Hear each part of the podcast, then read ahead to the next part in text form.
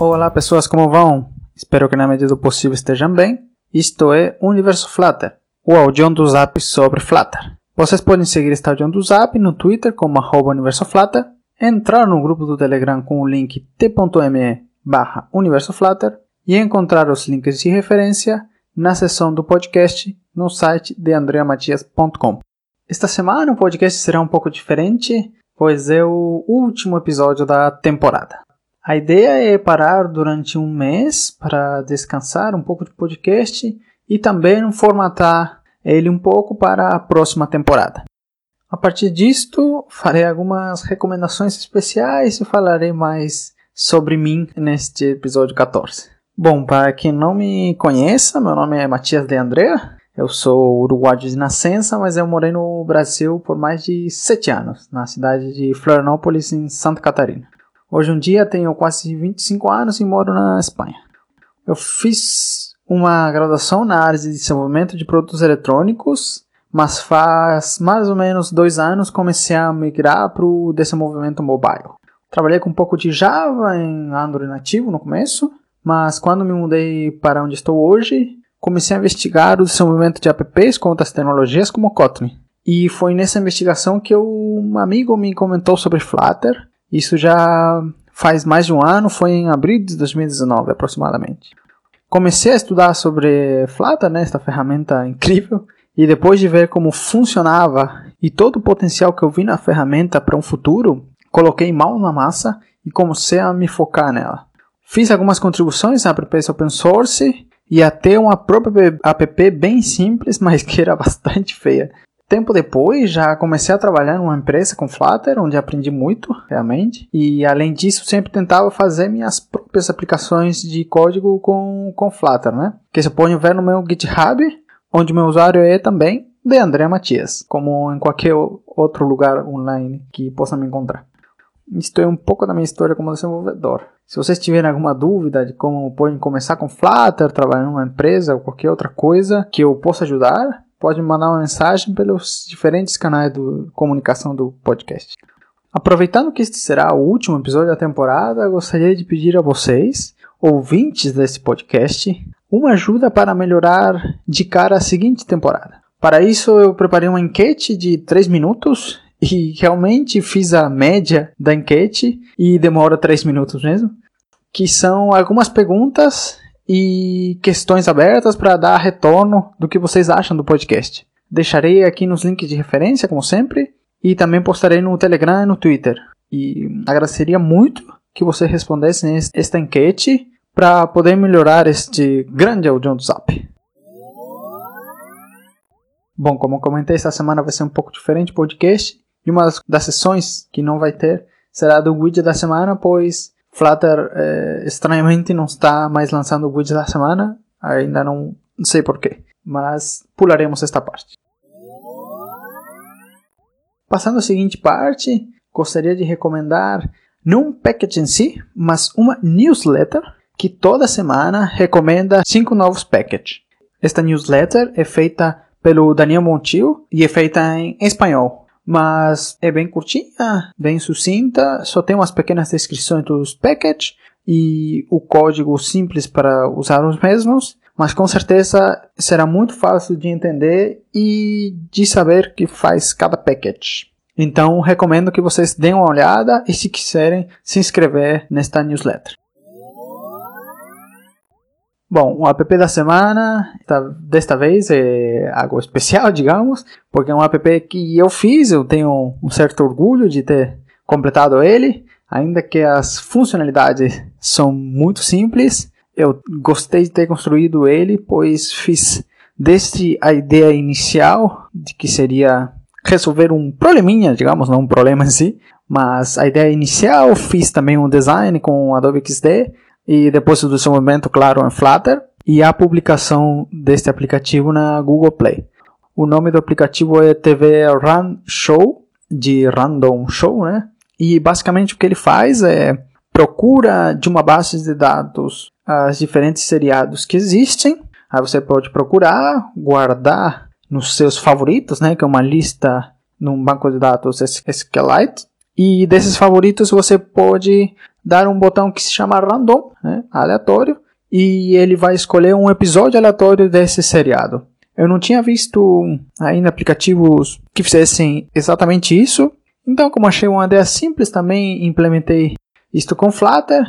Atualmente estou utilizando uma arquitetura parecida com a MVVM, mas com algumas diferenças e tal. E também tem outras coisas que talvez possam achar interessantes.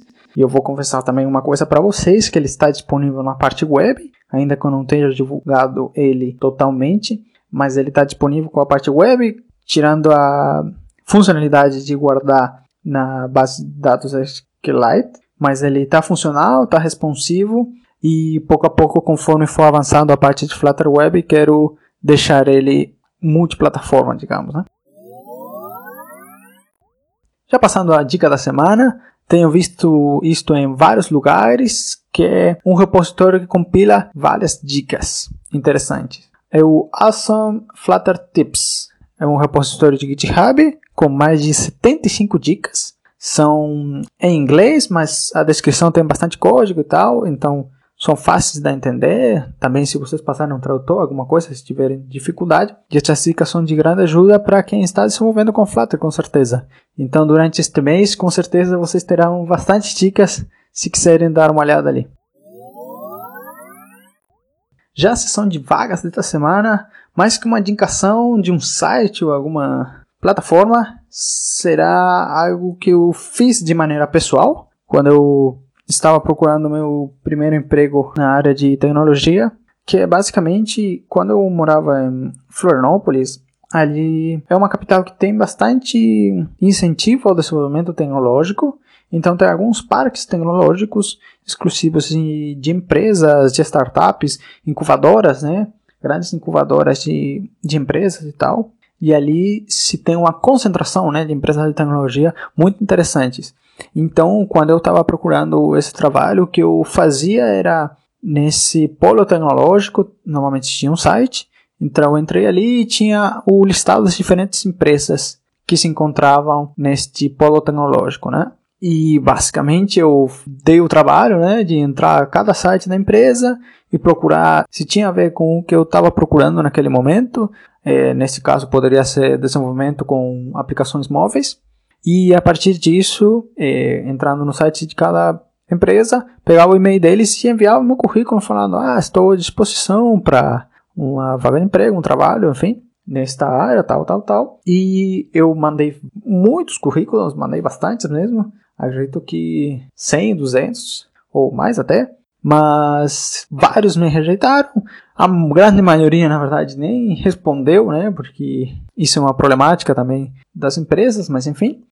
E teve um que me respondeu e fiz entrevista, passei, foi tudo certinho. E nessa empresa eu fiquei por mais de dois anos. E somente saí, na verdade, porque me mudei para, para aqui, para a Espanha, né?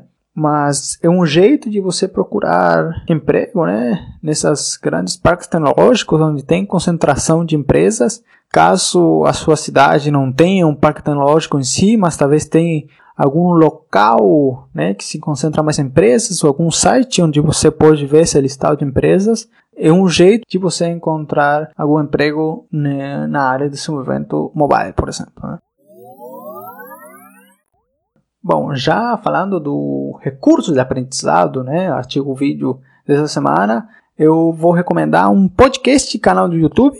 É o podcast e canal do YouTube Fala Neto. Os dois têm o mesmo conteúdo, são feitos pelo Neto Marim.